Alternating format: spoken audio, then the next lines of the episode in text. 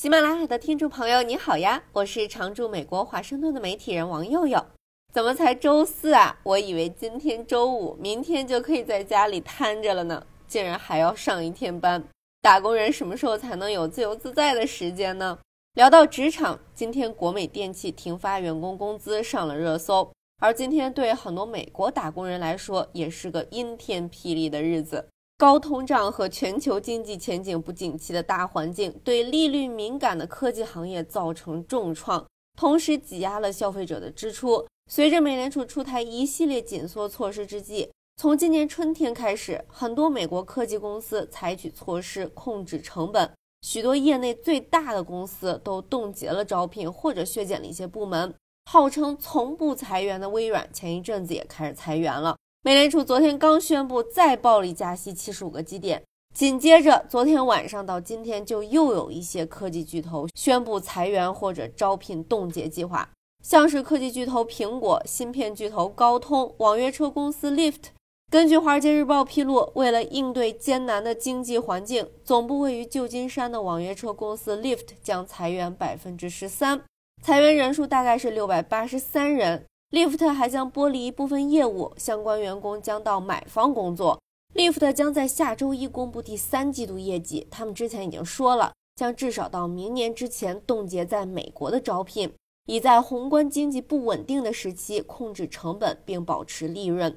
利弗特的联合创始人齐默和格林在一份给员工的备忘录里说，利弗特不能幸免于高通胀和经济放缓的现实。美国芯片巨头高通昨天晚上发布的第四财季业绩小幅超预期，但对下季度的业绩指引大幅低于市场的预期。高通说啊，宏观经济带来的不确定性让高通对最重要的手机芯片业务业绩指引更加悲观。而不只是高通，整个半导体行业都在受需求迅速恶化的影响。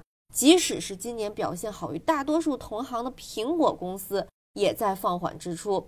根据商业内幕杂志的披露，苹果现在已经暂停了所有招聘，直至二零二三年九月本财年结束之后才会重启招聘。亚马逊今天也表示将暂停增加新员工，理由是不确定的经济和近年来的招聘热潮。就是说这几年科技行业特别的火热，所以招了太多的人。甲骨文昨天也被披露将要裁掉三百人左右。所以最近在美国的社交媒体上，裁员已经成了一个热议的话题。我刷了一下，发现大厂还真是大厂，体量就是大。一些大厂给员工的离职条件还是不错的，比如说亚马逊就给刚被裁员的员工提供内部跳槽的机会。被裁的员工如果在其他部门或者组找到了职位，也可以入职。尽管亚马逊现在对外已经完全不招人了。另外，像是今天宣布裁员百分之十四的在线支付巨头 Stripe。承诺给所有离职人员十四周的遣散费，老员工可能拿的更多，还会给所有离职员工发今年的年度奖金以及六个月的医保费，并且还会为持有工作签证的外籍员工提供移民支持。说实话，这真的算是很良心了。今天宣布裁员的 Lyft 也还行，提供十周的遣散费、六个月的医保和招聘援助。那其实除了科技行业，受利率影响比较大的还有房地产行业。房地产里的科技公司那就受到了双重打击，像是线上房地产经纪公司 Zillow、线上旧房翻新服务公司 Open Door 都相继宣布裁员三百到五百人。经常有网友留言问我说：“不是说美国就业市场很火吗？怎么这么多公司在裁员呢？”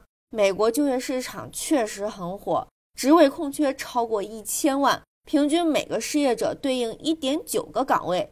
但是这些职位空缺大多是蓝领工作，尤其是酒店、餐饮、旅游这些服务业。我刚说的这些裁员的科技巨头，虽然名字比较响，但他们的岗位大多是高薪白领岗位，才雇多少人啊？今年所有在降本增效的科技公司，一共才裁了几万人，但是他们对市场的负面情绪的推升作用是被放大的。很多投资者觉得，连你苹果、微软、亚马逊这么大的公司都在裁员了，感受到这个寒气了。美国经济是不是快不行了？听众朋友，你所在的行业现在情况怎么样呢？你有遭遇过裁员吗？如果方便的话，欢迎分享你的经历和经验。今天就聊到这儿了，拜拜。